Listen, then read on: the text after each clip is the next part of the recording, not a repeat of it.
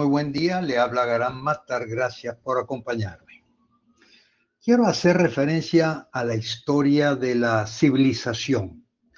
Eh, debo empezar estableciendo una diferencia entre naturaleza y civilización. Naturaleza para mí es la obra del creador, civilización es la obra del hombre. Entonces voy a saltar desde la creación del universo hasta más o menos 3.300 años antes de Cristo.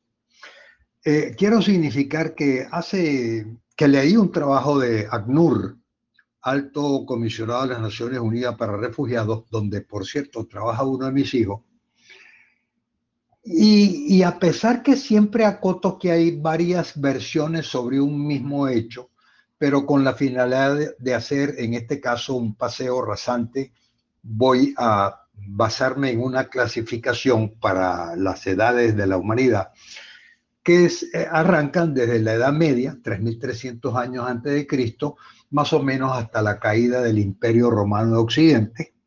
Después la Edad Media, desde la caída del Imperio Romano de Occidente hasta el descubrimiento de América, y después eh, le sigue la Edad Moderna, eh, desde el descubrimiento de América hasta la Revolución Francesa, y desde la Revolución Francesa hasta la actualidad. Esa es la edad contemporánea. Creo que esta es una clasificación más o menos vigente, recurrente. Eh, sin embargo, se cuestiona algo. Pero, repito, es la manera habitual, aceptada para dividir las edades de la historia. ¿Cuál es el problema? Que en esta clasificación, todos los hechos que enmarcan la historia de la humanidad tienen que ver con Europa. La edad antigua empieza desde la caída del Imperio Romano de Occidente en Roma. Perdón, eh, termina eh, eh, con la caída del Imperio Romano de Occidente. La Edad Media termina con el descubrimiento de América por los españoles. La Edad Moderna termina con la Revolución Francesa.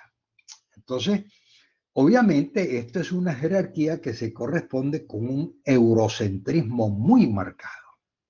Esto significa que no solo América, sino que eh, nosotros no contamos como punto histórico, tampoco las civilizaciones orientales, tampoco las africanas. Hace un buen tiempo yo le leía a Luis Alberto Machado, no estoy seguro si fue en su libro de su famosa Revolución de la Inteligencia, pero sí recuerdo que palabras más o palabras menos, él decía que ojalá haya en una próxima traslación el rey sol se detenga y mire hacia nuestra Hispanoamérica.